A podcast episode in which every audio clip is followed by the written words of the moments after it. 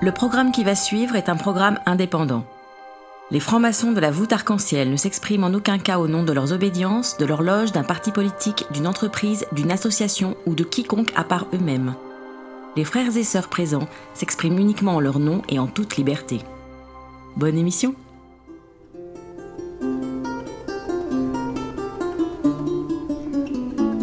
La voûte arc-en-ciel, la première émission LGBT sur Radio Delta. C'était pour vous mettre dans l'ambiance une musique de danse de la Renaissance.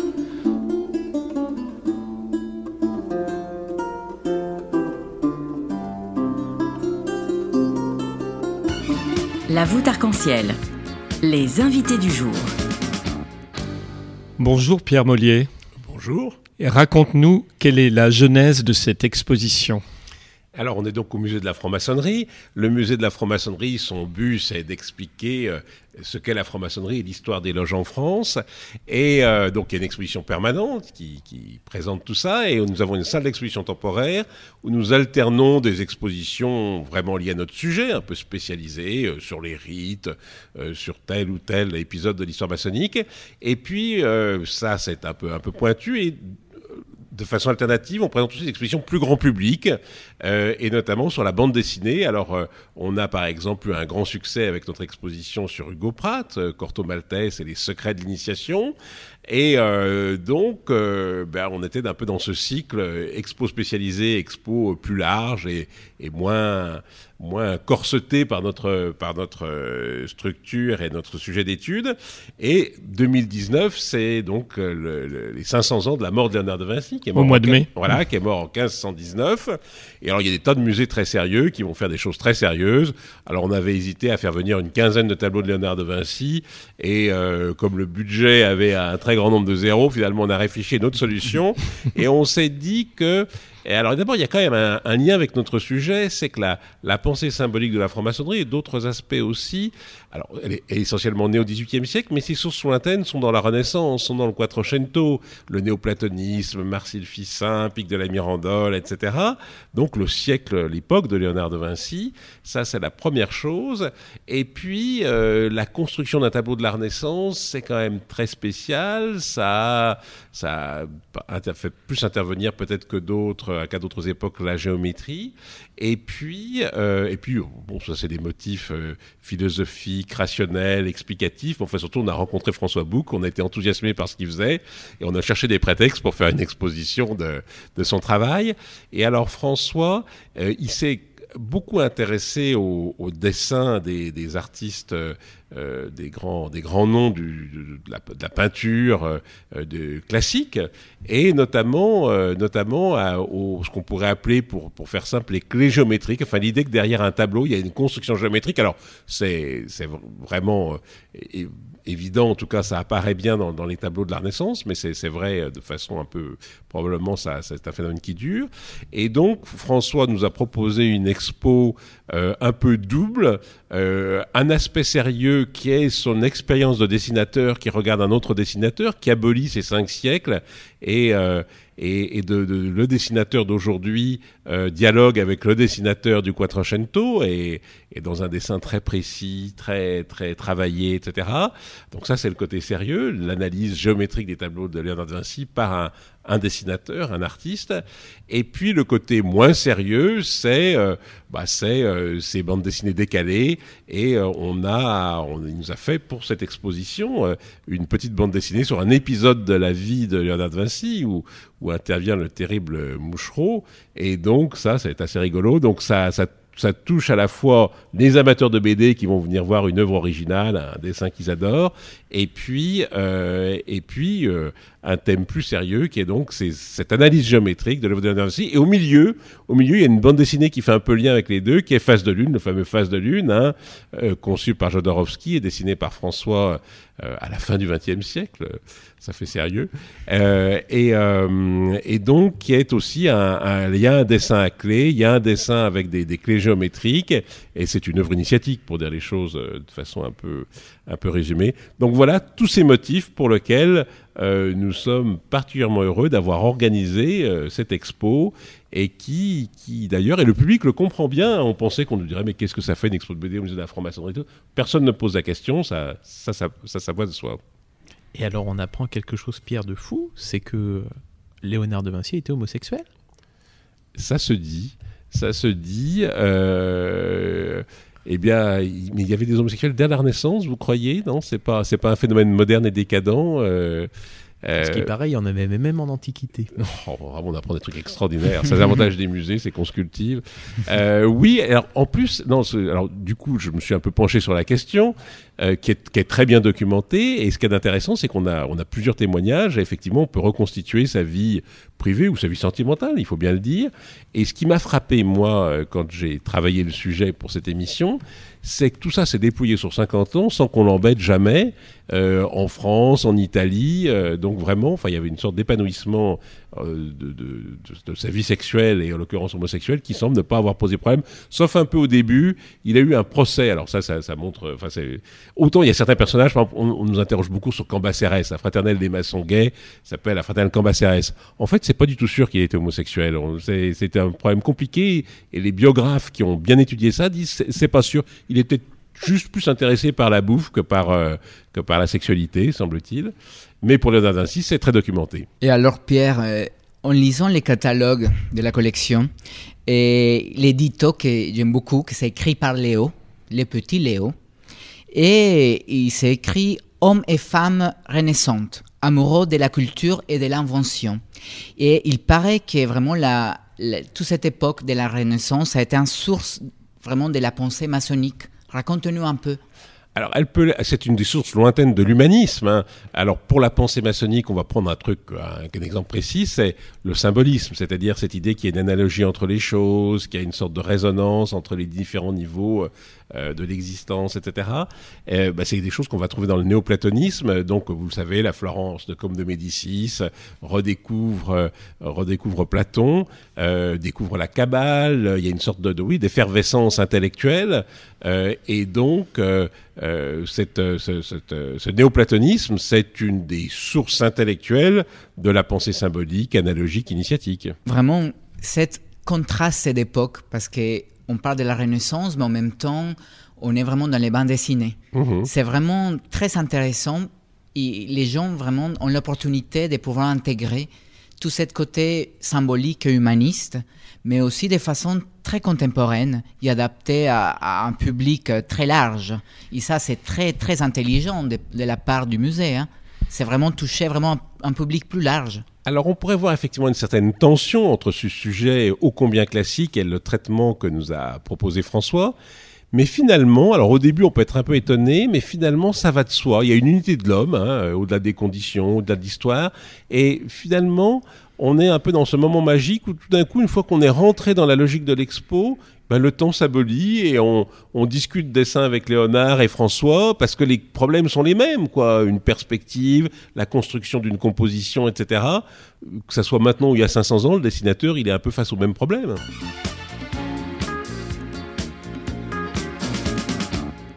Nous allons écouter maintenant un choix de François. François Bouc a fait son choix musical et François nous a dit que pendant qu'il dessinait, lors de ses sessions euh, de réflexion, il était dans le silence. Mais lorsqu'il rentrait chez lui, il écoutait beaucoup de musique et notamment beaucoup de musique mexicaine. Donc il a choisi El Rancho Grande de Georges Negrete. Toute l'équipe de la voûte arc-en-ciel revient dans quelques instants. Alors, ne bougez pas.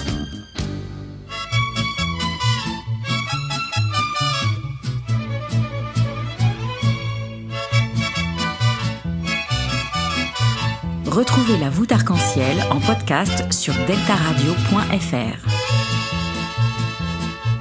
Allá en el rancho grande, allá donde viví.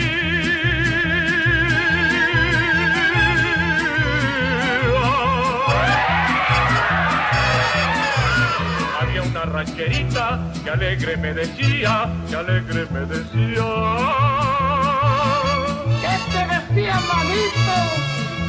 Te voy a hacer tus calzones.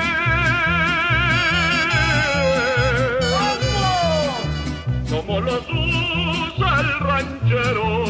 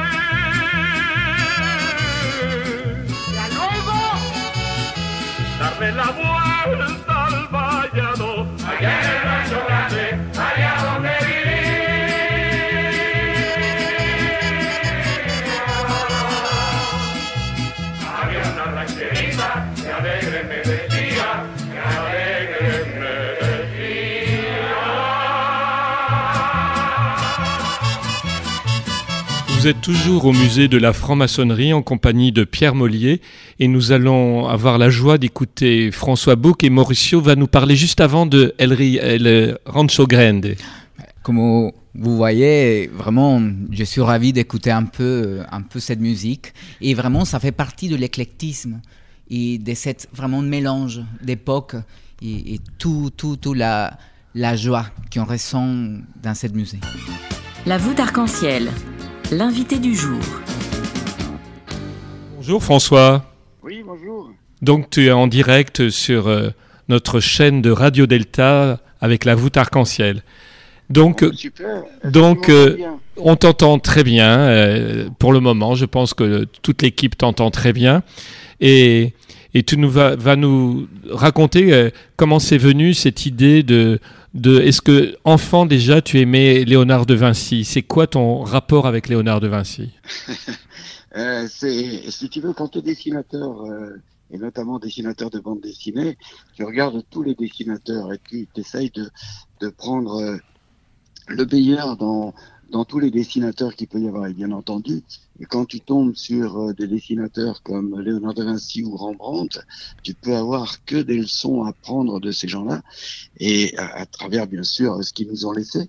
Mais euh, c'était euh, la fascination pour le dessin et la fascination euh, pour euh, cette excellence de dessin surtout. Hein, c'est, je, je crois que euh, il y a peu de dessinateurs qui arrivent à cette excellence-là. Il y, en a, il y en a quelques-uns aujourd'hui, hein, dans les contemporains, il y en a pas mal, mais euh, dans ceux qui sortent du lot à, à long terme, il n'y en a pas beaucoup. Mauricio a une question. Oui, euh, François, comment s'est passée l'idée, de, comment tu as eu l'idée d'avoir vraiment Léonard de Vinci euh, en 2019 Parce que vraiment, le personnage qu'on voit, c'est maintenant. Et Ah c'est oui. assez osé quand même. Hein Et ça, c'est vraiment un chapeau. Hein Si tu veux, sur, euh, sur les histoires un peu humoristiques qui figurent dans l'exposition, euh, c'est essentiellement pour euh, euh, un peu me, me moquer de, ce qu'on a fait aussi de ce grand personnage. D'accord, c'est un excellent euh, dessinateur, un excellent inventeur, etc. Mais il n'était pas le seul à son époque, il y en avait plein. Et on en a fait une espèce d'icône euh, de, du génie universel, ce qui est sans doute pas tout à fait vrai. Et, et donc, la médiatisation veut que... Et donc, c'est bien d'avoir un contrepoint à, cet euh, aspect euh, de l'idéalisation d'un personnage. Donc ça, c'est pour l'aspect, on pourrait dire, euh, plus humoristique. L'autre aspect plus, sérieux, c'est les analyses que j'ai pu faire en tombant sur des reproductions de ces, de, ces œuvres, les analyses que j'ai pu faire de ces tableaux d'un autre point de vue, d'un point de vue qui était jusqu'alors relativement intime, c'était des recherches personnelles à partir de ces, de œuvres, et j'ai essayé de, de découvrir quelle était l'organisation, quelle était la composition euh, qui sous-tendait, euh, par exemple, la, la scène ou, ou même la Joconde dernièrement. Jérémy Alors François, on apprend grâce à toi que mais il n'est pas mort Léonard de Vinci, il vit actuellement. Et il a même un petit copain et un petit copain qui l'embête parce qu'il veut aller faire euh, le, shop- le shopping et puis il peut pas parce qu'il dessine, il réalise, il étudie et puis euh, il l'appelle chouchou même. Dis-nous-en un peu plus. Mais j'imaginais, euh, d'après tout ce que j'ai pu euh, consulter sur euh, la ville de Léonard de Vinci, qu'il devait vivre avec euh, avec des mignons, sans doute, à l'époque, et euh, peut-être même en couple avec euh, un de ses un de ses préférés, qui était euh, un Salaï. personnage, Mm. Voilà, qui devait être quelqu'un d'assez turbulent, puisque il l'emmenait dans des coins où il n'avait pas forcément envie d'aller. Il, était plutôt euh, une petite crapule, on va dire, hein, euh, d'après les, témoignages qu'on peut avoir de ce personnage. Et donc, j'imaginais que euh, dans la vie quotidienne d'un génie comme ça, hein, puisqu'on en a fait un tel génie, la vie quotidienne ne doit pas être facile quand on a quand on est en couple avec un énergumène comme euh, comme celui-là déjà euh, dans les couples classiques. Mais quand on a une ambition de de développer une observation, de développer des inventions et tout ça, et d'avoir quelqu'un euh, qui régulièrement stimule, on va dire, le, le côté un petit peu quotidien euh, de la relation, ça doit pas être facile tous les jours. Et donc c'est cet aspect-là qui me plaisait bien de mettre en scène. C'est très bien tout cela. Mauricio? Et François, tu as parlé tout à l'heure du mot que vraiment je voulais te poser comme question, c'est tu parles des observations. Parce que on, on, dans les catalogues aussi, il y a, en fait, Léonard de Vinci, il donne du cours de dessin. Les cours de dessin, c'est à Lille. Et il y a quelque chose pendant ces cours de dessin que j'aime beaucoup, que c'est qu'il dit, après savoir imprégner du modèle, on commence à appliquer la méthode. Et vraiment là, on dit imprégner du modèle, on parle de observation, et ça m'a fait penser un peu à la maçonnerie. Quand nous sommes apprentis, on fait qu'observer, regarder. Comment, comment, comment il y a tout ce processus de création pour toi? Tu peux nous raconter un peu? Tu sais, je, pense que c'est essentiel, notamment pour un personnage comme Léonard de Vinci. D'ailleurs, quand il était enfant, encore une fois, d'après les documents que j'ai pu consulter, il a, été pas mal stimulé à observer par son grand-père. C'était son grand-père qui lui disait, il faut regarder la nature, bien l'observer, tu vas pouvoir nourrir euh, toute ta création. Et je crois qu'il a gardé ça en, filigrane de tout son travail si, si je, je, bien pas un contact direct avec euh, Léonard de Vinci actuellement, je m'imagine, je m'imagine que quand on a été stimulé euh, étant jeune comme ça par euh, quelqu'un d'avisé comme son grand-père, il a dû garder ce sens de l'observation constant. Et c'est ce qui a l'air d'être le cas à travers tous les carnets qu'on peut voir.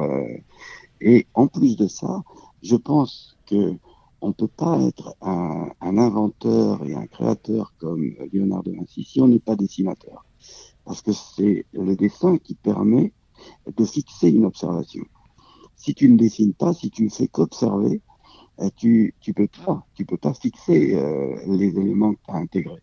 Pour ça, il faut vérifier l'intégration et l'intégration, elle se faisait par le dessin. Alors, en termes d'apprentis en maçonnerie, euh, le, je dirais que les planches euh, qui sont faites par les apprentis ou par les compagnons ou même par les maîtres, c'est euh, le résultat de l'intégration de ce qui a été observé. Et, je peux à ce moment-là identifier la méthode comme étant approchante de celle de Léonard de Vinci. Et d'ailleurs, je suis pas sûr, parce que tu sais que dans les dans les ateliers d'artistes, euh, puisqu'il a travaillé avec Verrocchio étant très jeune, euh, ces gens faisaient euh, à la fois de la peinture, mais aussi de la sculpture, mais aussi de, l'ingénierie, de l'architecture.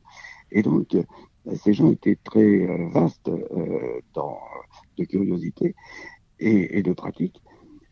Et en même temps, ils appartenaient à des confréries.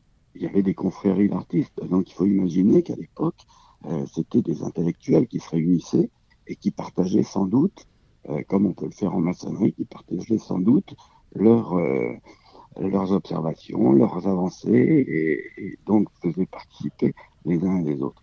Et je suis pas sûr euh, que les confréries auxquelles par pouvait participer ce genre d'artistes euh, n'aient pas eu de près ou de loin une, un lien avec la, la franc-maçonnerie tel qu'on pouvait l'imaginer à l'époque. Tout à fait intéressant. François, tu as choisi maintenant, on va passer à la musique, Vinicius de Moraes. Et après, on te reprend. D'accord? Ok. Ouais, ouais, volontiers. Volontiers, c'est très beau. Et là, le titre. Toute l'équipe de la voûte arc-en-ciel revient dans quelques instants. Alors, ne bougez pas.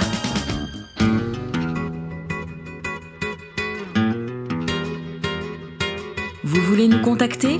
Ou bien nous donner vos impressions Laissez-nous un message sur notre page Facebook La voûte arc-en-ciel. Se ela tivesse a coragem de morrer de amor, se não soubesse que a paixão traz sempre muita dor, se ela me desse toda a devoção da vida, num só instante, sem momento de partida pudesse ela me dizer o que eu preciso ouvir, que o tempo insiste, porque existe um tempo que há de vir. Se ela quisesse, se tivesse essa certeza, de repente que beleza, ter a vida assim ao seu dispor. Ela veria, saberia que doçura, que delícia, que loucura, como é lindo se morrer de amor.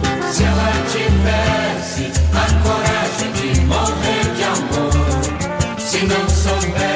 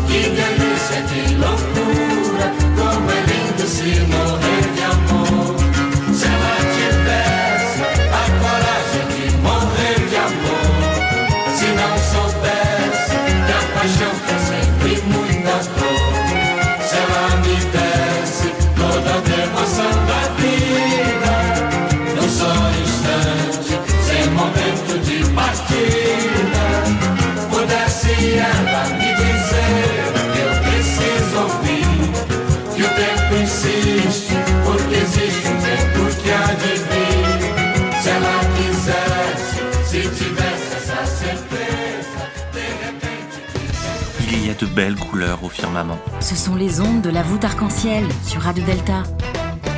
Et vous êtes toujours au musée de la franc-maçonnerie en compagnie de Pierre Mollier, de toute l'équipe de la voûte arc-en-ciel et de François Bouc que nous avons en direct à Lille et nous, nous sommes à Paris au téléphone. Et c'était c'est la Quises qui veut dire si elle voulait.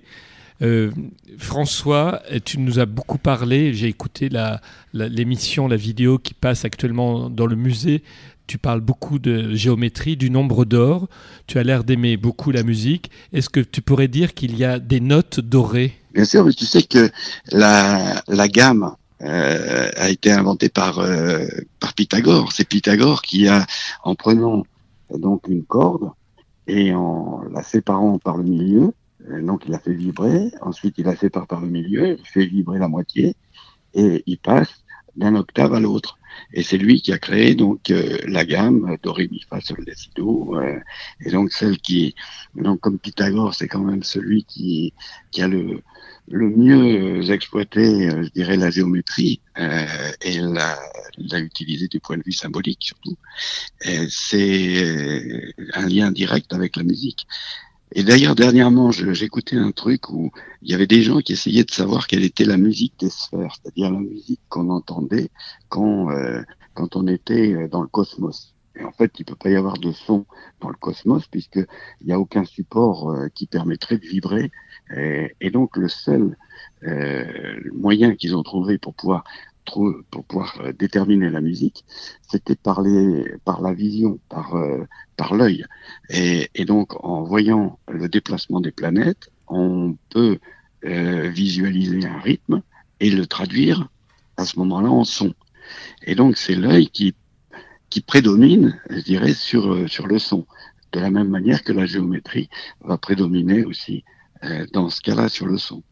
Jérémy, une question? Alors oui, parce que plein de formes géométriques dans cette exposition de toute euh, nature. Et on voit quoi que la Joconde aurait été construite sur un modèle de cathédrale. Explique-nous ça. Ben écoute, ça, c'est un, phénomène euh, qui est... quand on a évoqué la possibilité de cette exposition et de le faire, bien sûr, avec euh, l'idée de l'anniversaire de la mort de Léonard de Vinci, les Pierre Mollier euh, et euh, l'organisateur Jean Anesté de, de l'exposition m'ont dit ah ça serait bien si tu pouvais analyser la Joconde pour voir s'il y a une construction géométrique qui qui préside à, à- à l'organisation de ce, de ce portrait. Et donc je me suis dit, bon, c'est jamais, je vais essayer. Et en, en décodant euh, ce que j'ai pu voir, j'en suis arrivé effectivement à une construction à l'identique, ou en tout cas en utilisant les mêmes ingrédients que ceux qui sont utilisés pour euh, euh, établir une, euh, élévation de cathédrale, une façade de cathédrale. Et ça, ça m'a complètement étonné, c'est-à-dire que le, visage de la Joconde agit comme si c'était une rosace, et tout le reste de la construction agit avec des formes géométriques qui sont instruites à partir de cette rosace et dans une un équilibre euh, en- entre trois parties, par exemple. Enfin, bon, je vais pas Oui. faire au, télé- au- au téléphone, c'est difficile. C'est difficile. Et puis, il faut que les gens imaginent. Mais les gens Oui. viendront voir l'exposition en grand nombre, je pense, après notre émission. Mais justement, comme tu travailles beaucoup sur la symbolique, quelle est ta réaction vis-à-vis de cet incendie de Notre-Dame? Et à ton avis, qu'est-ce qui a brûlé dans la symbolique actuelle? Est-ce que ça veut dire qu'il y a quelque chose qui ne fonctionne plus? Ou cela va-t-il toucher une forme de spiritualité, cet incendie? Pour moi, il y a, plusieurs choses.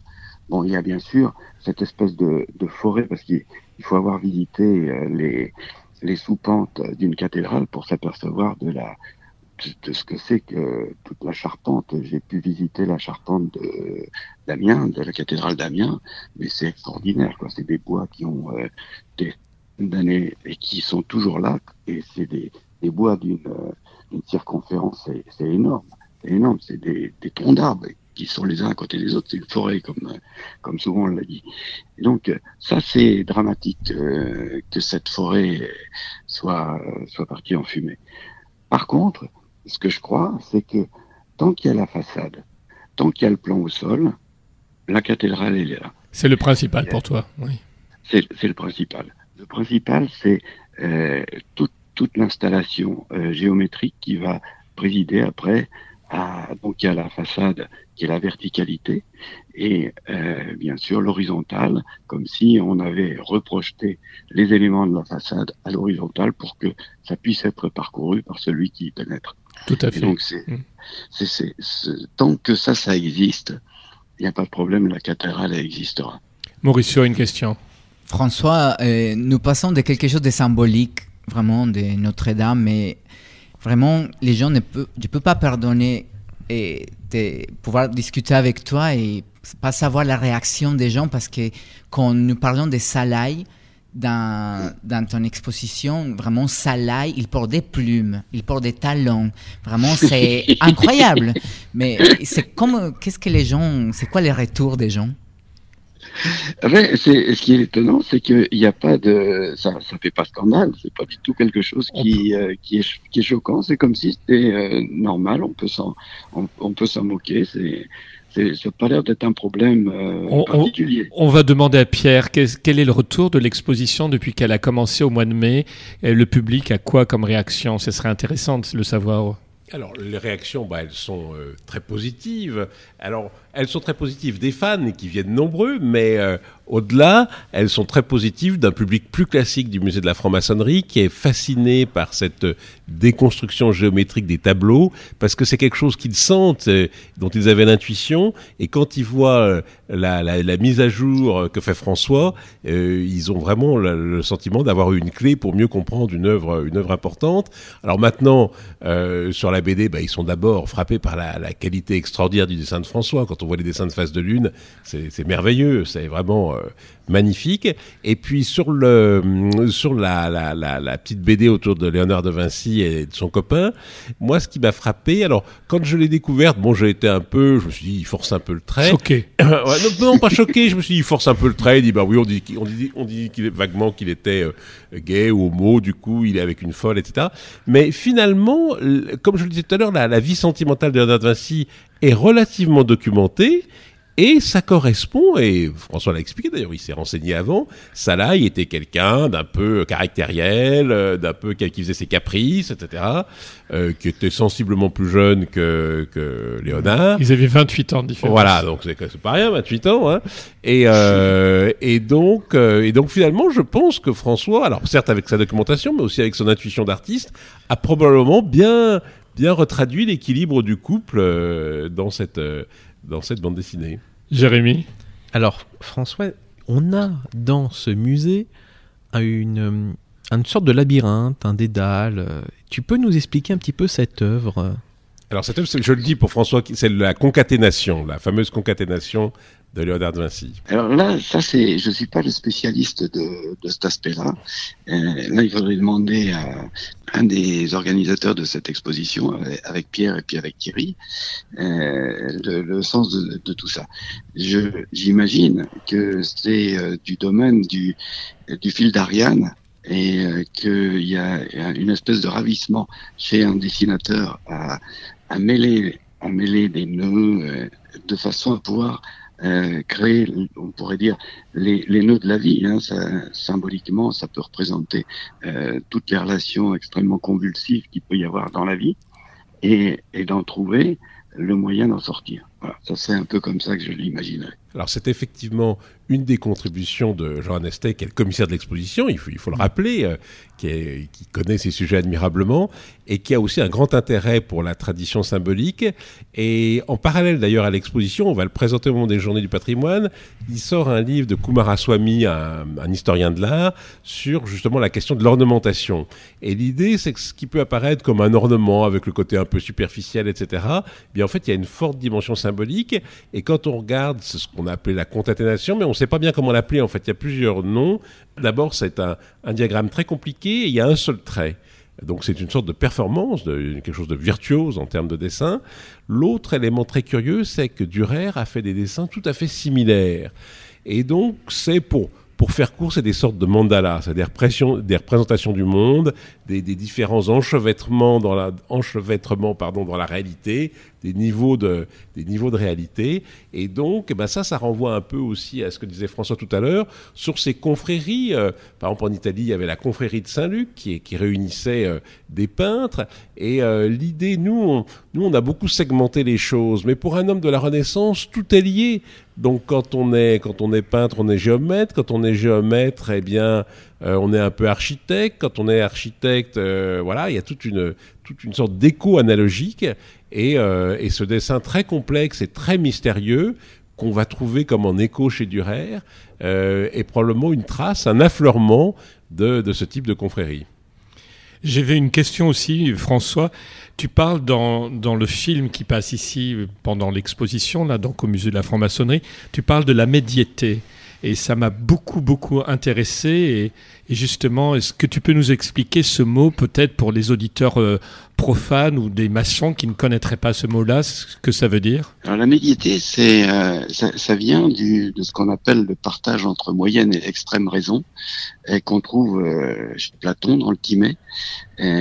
Donc Timée, c'est un élève de Pythagore, un disciple de Pythagore, et qui explique ce que c'est que le, le partage entre moyenne et extrême raison. Alors le, le partage entre moyenne et extrême raison, euh, géométriquement, quand on atteint un, quand on a un segment, il y a et qu'on le sépare en deux, il y a une seule possibilité pour le séparer de façon à ce que le plus grand segment divisé par le moyen segment soit équivalent au moyen segment divisé par le plus petit, si je me fais bien comprendre. Tout à fait. Et donc, et donc ce, ce rapport particulier, c'est ce qu'on appelle la proportion dorée, donc euh, le nombre d'or, euh, qui est une, une appellation que j'aime pas trop parce qu'en fait le nombre d'or ne peut pas être un nombre particulier puisque c'est un c'est comme 3, 14, 16, c'est un, un irrationnel dont on n'a jamais euh, une séquence qui se répète comme euh, dans certains irrationnels.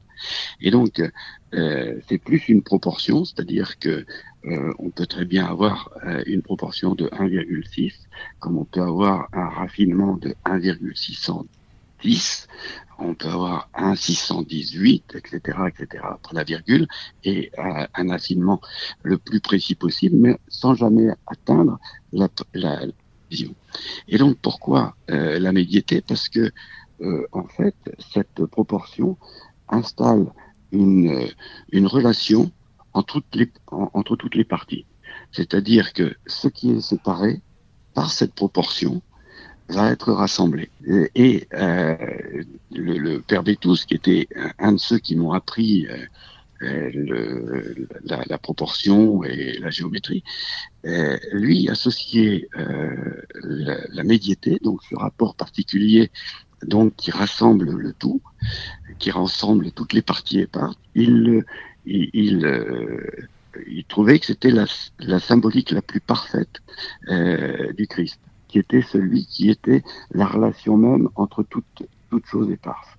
Euh, quel que soit l'éparpillement des choses, elles étaient toutes rassemblées euh, grâce à ce personnage et qui géométriquement s'exprimait euh, dans la médiété, donc dans cette proportion particulière. Tout à fait d'accord.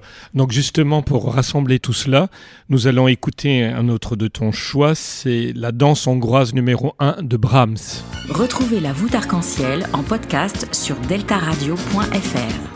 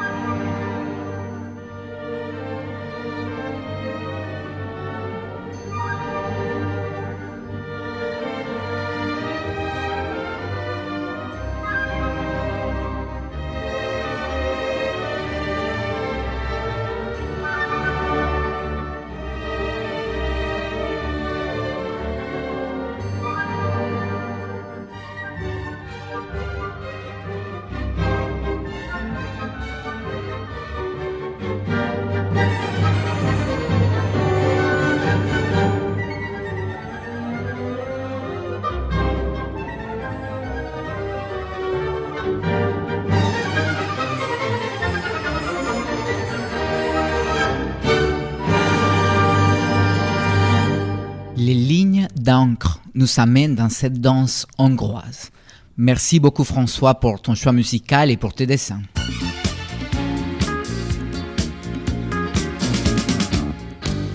Nous parlons de Léonard de Vinci, une des personnalités des plus talentueuses dans les plus grands nombres de domaines. L'observation lui a permis de développer un regard précis de son environnement ce qui l'a amené à comprendre l'équilibre et les proportions parfaites. Avons-nous besoin de l'équilibre dans chaque moment de nos vies? Pour différentes raisons, il semblerait que notre société de consommation nous ait imposé une sorte de diktat, la généralisation et l'obligation, très bien, bien dans sa peau, toujours parfait nous avons du mal à trouver le juste milieu et à faire les bons choix. La triangulation pourrait être une opportunité pour trouver cet équilibre recherché. D'abord, elle est la base fondamentale, omniprésente dans la vie maçonnique, toujours présente dans la prise de parole, la gestuelle, mais aussi dans la gestion des distances spatiales et des données temporelles. Il ne faut pas oublier que chaque action, tout positionnement des objets dans les temples est porteur d'informations et de sens. Chaque chose est à sa place. Chaque discours vient en son temps et une telle distribution garantit la cohérence d'une totale harmonieuse, d'une totalité harmonieuse. L'harmonie, la beauté. Selon Léonard de Vinci, elle s'évalue sur l'étude des proportions et des attitudes, ainsi que par la forme et la position. Pourquoi pas mettre en place une triangulation dans les mondes profanes afin de trouver les équilibres, chercher l'harmonie, profiter plus de chaque moment et faire de cette voûte arc-en-ciel un camaillot des richesses humaines. Je veux lutter pour l'égalité et la non-discrimination. Alors bienvenue à la voûte arc-en-ciel sur Radio Delta. Après cette magnifique chronique, François, une petite question. On a un personnage dans cette exposition qu'on n'aurait pas imaginé voir, un irréductible gaulois, Astérix. Mais pourquoi Astérix est là? Euh, En fait, c'est une, une bande dessinée que j'ai fait en hommage à, au personnage d'Astérix et puis aussi euh, à leur créateur, à, à Albert Uderzo et à René Goscinny. Euh, bien sûr, j'ai pas connu René Goscinny, mais je suis arrivé un petit peu trop tard. Il était déjà mort. Mais par contre, j'ai bien bien rencontré euh, Albert Uderzo, avec qui j'ai beaucoup de d'amitié, pour qui j'ai beaucoup d'amitié. Et, donc, euh, à un moment donné, on m'a demandé de faire euh, trois pages de bande dessinée en hommage au personnage. Et donc, je me suis dit, tiens, ce serait rigolo de faire un cours de dessin où on explique euh, comment euh, dessiner Astérix? Et donc, il y a plein de gens qui sont autour, comme dans un cours de dessin, et qui essayent de dessiner Astérix.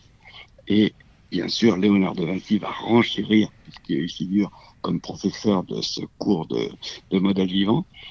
Euh, il va renchérir là-dessus et expliquer quelle est l'anatomie intime de Astérix et de Obélix. Donc, en essayant de mettre à nu donc par le dessin bien sûr, euh, le squelette d'Astérix qui est assez atypique et celui d'Obélix qui est assez atypique aussi. Voilà, c'était une, histoire euh, un petit peu désinvolte sur euh, le personnage d'Astérix. Et d'ailleurs, ça m'a donné l'occasion de pouvoir le dessiner d'ailleurs. Parce que c'est toujours intéressant de dessiner les, les personnages des, des autres dessinateurs. François, nous parlons de dessin et, on va parler de composition. Parce que la composition, c'est l'élément fondamental du dessin. Et il, a- il- il permet de la relation entre les formes. Donne-moi ton, ton idée sur la, la composition. Ah, pour moi, aujourd'hui, la composition, c'est l'essentiel. Et euh, ce que je peux montrer avec euh, les tableaux comme euh, Les Noces de Cana de Véronèse ou la scène de Léonard de Vinci, de Vinci ou même la Joconde, c'est toute la construction qui est essentielle puisque en fait euh, les personnages on peut les mettre dans n'importe quel sens. Euh, en bande dessinée euh, c'est essentiel aussi dans la mesure en fait c'est ça c'est un des ponts euh, qui existent entre toutes les représentations on va dire visuelles. C'est la composition. Comment je vais composer en fait un, visage, une main, à partir du moment où je sais la dessiner, il va falloir que je compose le personnage, mais que je compose le personnage dans un contexte. Que le personnage à côté euh, d'un verre, c'est pas pareil que le personnage à un mètre de distance d'un verre. Donc tous ces éléments-là vont participer à la lecture, à un langage particulier qui est celui de la bande dessinée, mais aussi qu'on retrouve. euh, J'imagine que quand euh, Léonard de Vinci, et j'imagine pas d'ailleurs, j'en suis persuadé, quand Léonard de Vinci conçoit la scène, il la conçoit en se disant comment je vais organiser euh, ces personnages. J'ai 12 personnages à mettre en scène. Lui, il va être tout proche de lui. Lui, il va être et il va se servir de l'harmonie euh, géométrique et notamment de la proportion pour mettre en scène, puisque la proportion est justement un élément essentiel dans la géométrie pour mettre en relation. Les, les choses, les éléments, les différents éléments se mettent en relation. Et cette composition, ça nous amène à parler de la géométrie symbolique et la géométrie sacrée.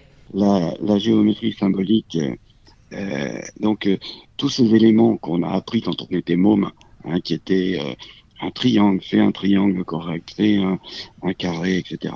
Ça nous semblait totalement rébarbatif parce qu'on savait pas quel était le sens à, à attribuer à ces choses-là. Aujourd'hui, adulte, euh, avec les recherches qu'on peut faire, avec euh, les livres qu'on peut lire, avec les rencontres qu'on peut faire, on s'aperçoit que tous ces éléments participent euh, d'un d'un vocabulaire qui est un vocabulaire universel. C'est-à-dire que dans n'importe quelle culture, si on cherche un espéranto, on va le trouver dans la géométrie. Parce qu'il y a un langage et qui appartient à toutes les traditions, qui est le langage de la géométrie. Un triangle va avoir le même sens symbolique dans, euh, chez les Amérindiens, comme chez euh, les, les shintoïstes, comme euh, euh, chez les Tibétains, etc. La, euh, la cardinalité, une croix, ça va avoir aussi le même sens.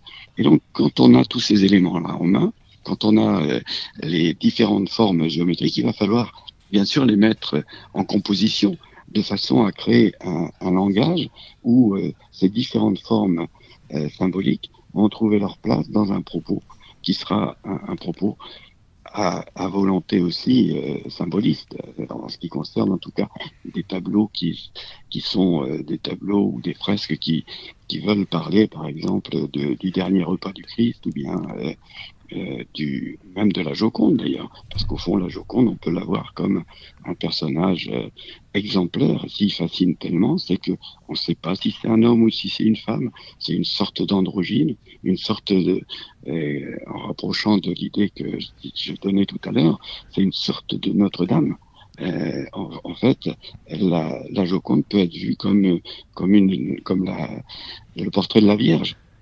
C'est aussi ouais. une sorte de yin et de yang parfait, de masculin et de féminin. les deux rassemblés, oui, en, en, en un seul, et c'est pour ça que ça, ça peut troubler, parce que le, la volonté d'anecdote euh, de ceux qui regardent veulent voir si c'est euh, un garçon déguisé en fille, si euh, elle avait pas de belles dents, si euh, et c'est pour ça qu'elle fermait la bouche, si elle avait des sourcils ou pas de sourcils. Tout ça, c'est une anecdote. En fait, le, le personnage qui sort de ce tableau est un personnage hors euh, du commun parce que justement il rassemble tous tous les tous les opposés, tous les contraires. Petite question pour Pierre qui me disait Mais quand Léonard de Vinci est mort, qu'est-ce qui est devenu la Joconde? Qui a hérité? Alors, bah, qui a hérité de la Joconde Le fameux Salaï, alors qui avait eu une vie un peu difficile à la fin parce que euh, Léonard a rencontré Francesco Melzi, qui était en- encore bien plus jeune. Léonard avait 54 ans, Francesco 16 ans. Alors forcément, notre pauvre Salaï, il avait lui quelques années de plus, mais ça fait un très honorable ménage à trois. Et Léonard a été très équitable dans son héritage, et c'est Salaï qui est hérité de la Joconde et qu'il a vendu à François Ier. Tout à fait intéressant tout cela. Nous allons peut-être arriver tranquillement vers la fin de l'émission. Est-ce que Pierre, tu peux nous dire ce qui va se passer au musée de la franc-maçonnerie prochainement? Qu'est-ce qu'il y a après l'honneur de Vinci? Ça va être compliqué de trouver quelque chose à la hauteur.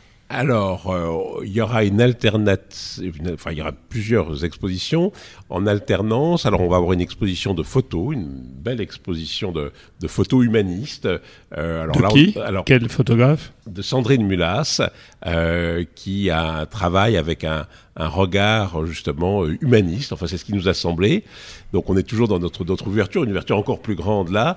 Et sinon, notre grand projet euh, pour 2020, c'est une exposition sur les rites égyptiens. Donc, on retourne là vers des sujets plus maçonniques, avec ce, point particulier que les rites égyptiens, ils empruntent beaucoup à, l'imaginaire de l'initiation it- antique, de l'Égypte, mère des initiations. Et on va essayer un peu comme dans l'exposition qui avait beaucoup de succès Templiers et franc-maçonnerie, certes de traiter le sujet des rites égyptiens euh, sur le strict point de vue maçonnique, mais aussi d'élargir le sujet à ce mythe de l'Égypte comme euh, berceau des initiations. Euh, bien sûr, alors ça va de, de- des- textes de l'Antiquité tardive au retour d'Égypte de Napoléon, euh, à la découverte euh, des sarcophages au XVIIIe siècle. Enfin voilà, on va, ça sera maçonnique et imaginaire égyptien. Et toi, François, quels sont tes futurs projets?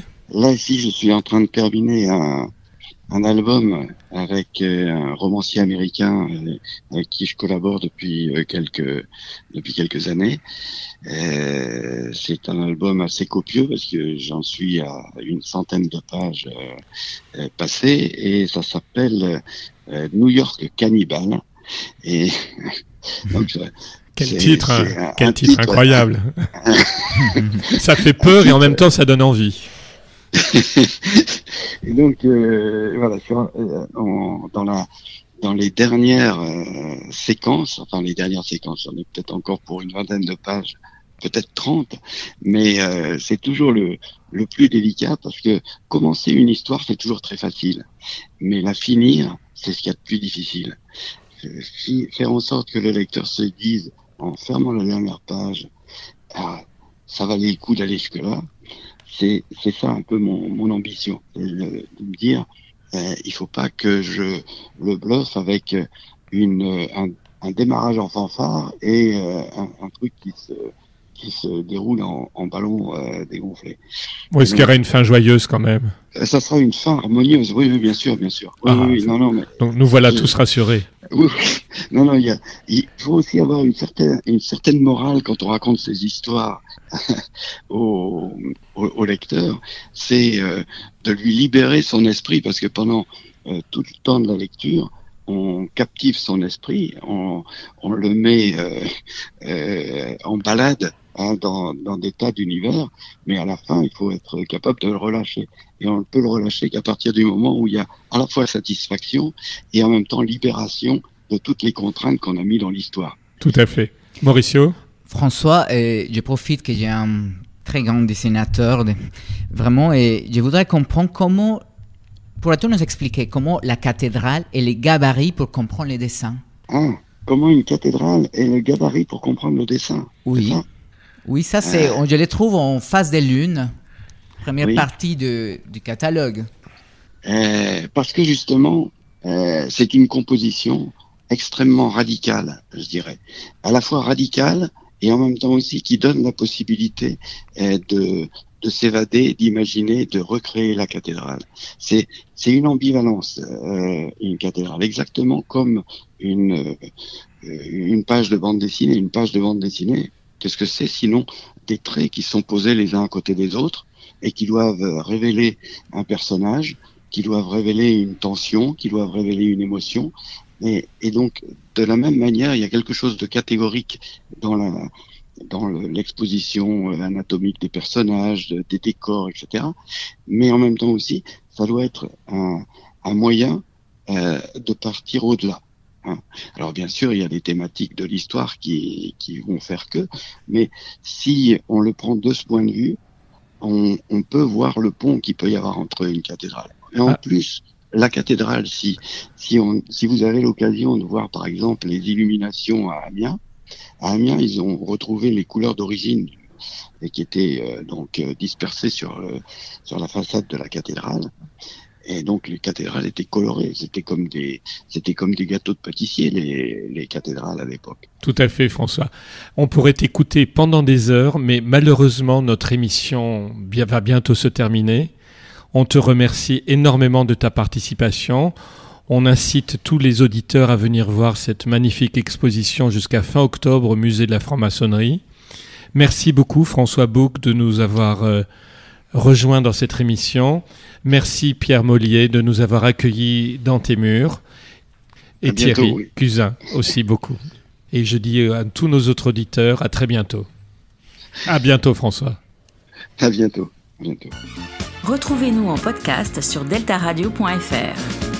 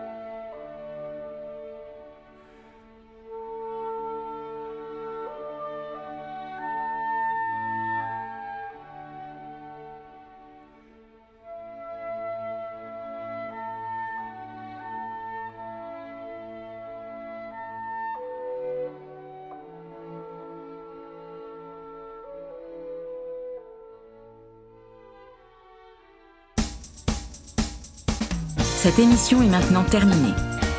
Mais la voûte arc-en-ciel ne s'arrêtera jamais de briller pour vous. Retrouvez l'ensemble de nos podcasts sur deltaradio.fr.